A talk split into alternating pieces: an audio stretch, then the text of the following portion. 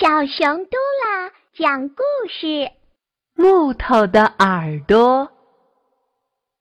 有一户人家，住着和蔼可亲的老爷爷和老奶奶。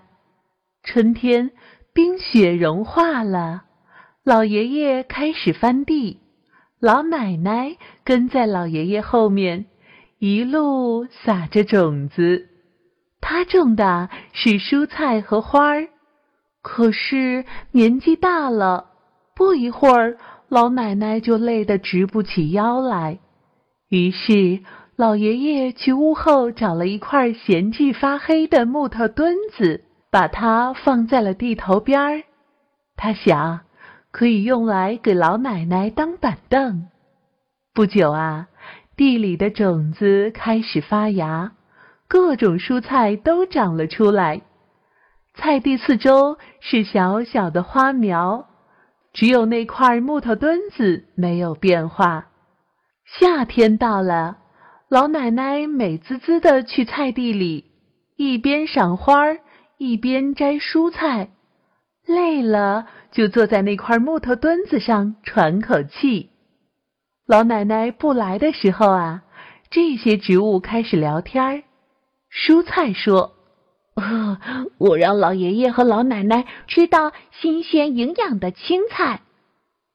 花朵说：“嗯，我们的美让老爷爷和老奶奶更开心。”他们把目光投向木头墩子，这个木头脑袋的家伙一动不动地搁在那儿，没有一丝变化。他们开始讥笑他。灰不溜秋的家伙真难看，什么用都没有。不久啊，下起了小雨。起初，植物们还很高兴，可是后来雨越下越大，真是令人害怕。蔬菜的叶子全耷拉了下来，花朵们也合上了花瓣。慢慢的，雨停了。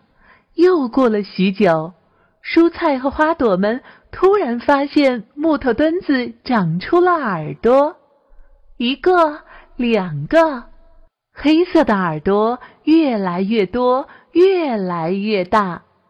太阳出来了，老奶奶又来到地里，她也发现了这些黑色的耳朵，她惊喜地朝老爷爷喊：“老头子，有木耳！”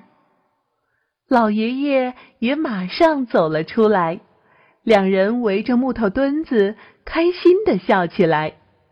蔬菜和花朵很后悔之前说木头的那些话，他们想，如果他们说点好听的，木头说不定还会长出青菜和花朵来吧。